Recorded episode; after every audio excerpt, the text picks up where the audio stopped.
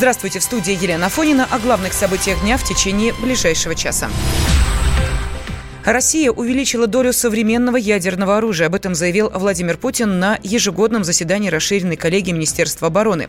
Глава государства отметил, что в текущем году произошло много изменений в развитии вооруженных сил. Так, количество нового оружия в ядерной триаде достигло 82%.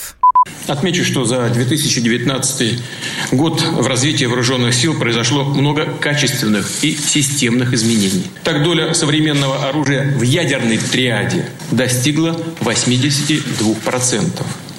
В РВСН начал поступать новейший ракетный комплекс гиперзвуковой ракетный комплекс стратегической дальности с планирующим крылатым блоком «Авангард». Это оружие будущего, способно преодолевать как действующую, так и перспективную противоракетную оборону.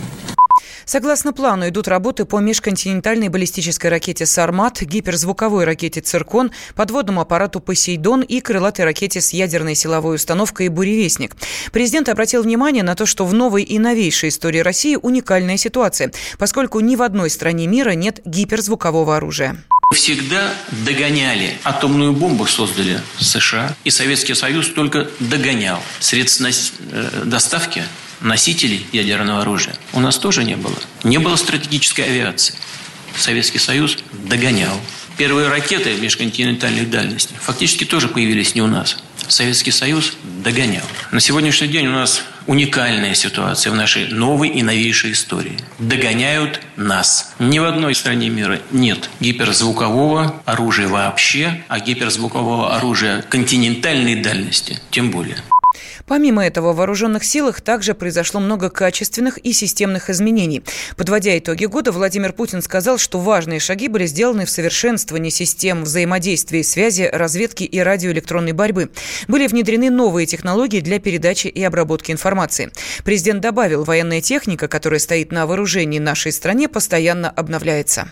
Действовавшие ранее образцы вооружения и техники воздушно-космических сил, ВМФ, других видах и родах войск последовательно заменяются на современные в том числе основанные на цифровых технологиях и искусственном интеллекте.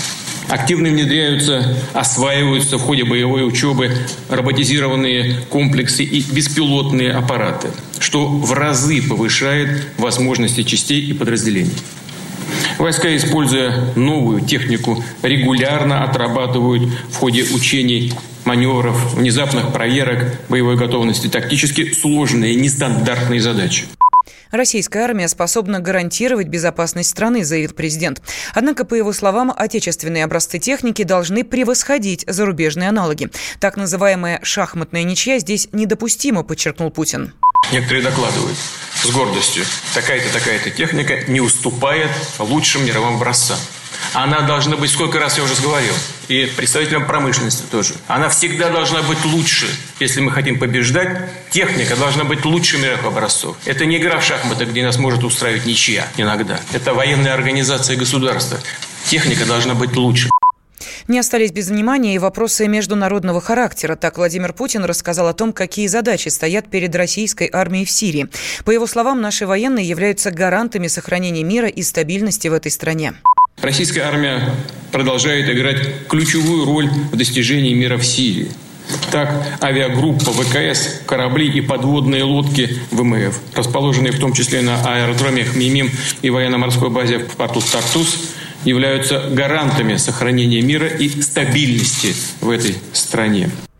Прокомментировал президент и резолюцию Европарламента о Второй мировой войне, которая сравнила СССР и гитлеровскую Германию. Европарламент принял резолюцию, которая фактически ставит чуть ли не на одну доску и гитлеровскую Германию, и Советский Союз, намекая или впрямую даже говоря о том, что Советский Союз несет ответственность за начало Второй мировой войны. Это, конечно, полный бред.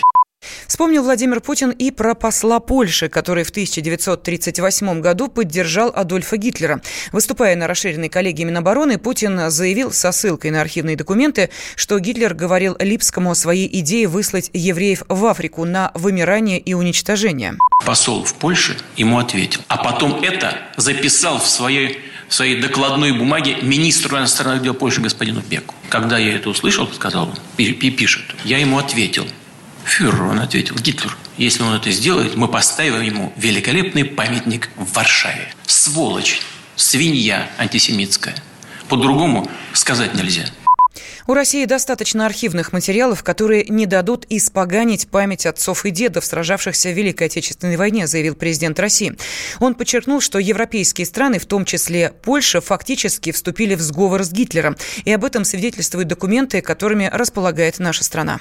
У нас достаточно материалов, чтобы не дать возможности никому испоганить память о наших отцах, о наших дедах, о всех тех, кто положил свою жизнь на алтарь победы над нацизмом. Но хочу вот что только отметить, что именно такие люди, которые тогда вели переговоры с Гитлером, именно такого сорта люди сегодня сносят памятники воинам-освободителям, воинам Красной Армии, освободившим страны Европы и европейские народы от нацизма. Завершая свое выступление, Владимир Путин поблагодарил весь личный состав вооруженных сил России за четкое выполнение поставленных задач и за верность стране. Глава государства пожелал военнослужащим успехов в их службе противоположные взгляды. Оппозиция, я считаю, героями. Твое право считаю. Да. Тина, что ты несешь? Ну а как? Смеешься. Максим, я не смеюсь, но просто нельзя так говорить. Себя послушай. Разные точки зрения. Призывы «надо выходить и устраивать майта» — это нарушение закона. И вообще это может закончиться очень нехорошо. Вы не отдаете себе в этом отчет? О, нет, решили допрос устраивать. Личный взгляд на главные проблемы на машине? Я не езжу. Ну вот и тогда ну, молчи, отлично. потому что я рассказываю про движение автомобильное, а не про пешеходов. Свобода слова в прямом эфире. Я не причисляю себя популистом. Я причисляю себя к людям, которые действительно отстаивают мнение жителей. Причем не только на словах, но и на деле. Тогда приношу Любовь Соболь свои извинения. Радио «Комсомольская правда». Правда рождается в споре. Две крайности, они всегда опасны. Всегда мир более разноцветный и плохо, когда либо кровь на улицах, либо кровь в застенках.